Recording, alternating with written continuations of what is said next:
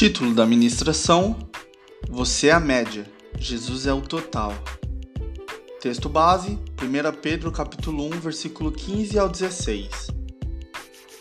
Mas assim como é santo aquele que os chamou, sejam santos vocês também em tudo que fizerem, pois assim está escrito: Sejam santos, porque eu sou santo.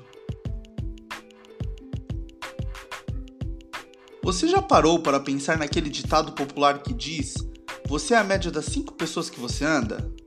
Isso realmente parece uma verdade se olharmos para o nosso cotidiano. Não sei vocês, mas eu realmente me pareço em hábitos e práticas com as cinco pessoas que eu mais tenho contato. Agora, imagine se fôssemos aplicar isso a Jesus. Se você for ler os evangelhos, vai ver que ele só andava com pecadores que estavam buscando ser santos. Então, logicamente, ele desceria no nível de santidade. Mas então, como Jesus não foi afetado pelos hábitos e práticas das pessoas que andavam com ele? Já que havia apenas ele como santo e outros estavam ainda em uma vida de pecados e os melhores estavam em busca da santidade.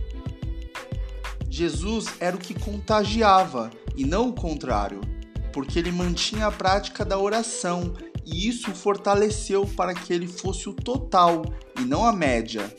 E, consequentemente, invertendo a lógica deste mundo, os outros passavam a ser uma média do total que era Jesus, mas sempre buscando ser um total, assim como ele.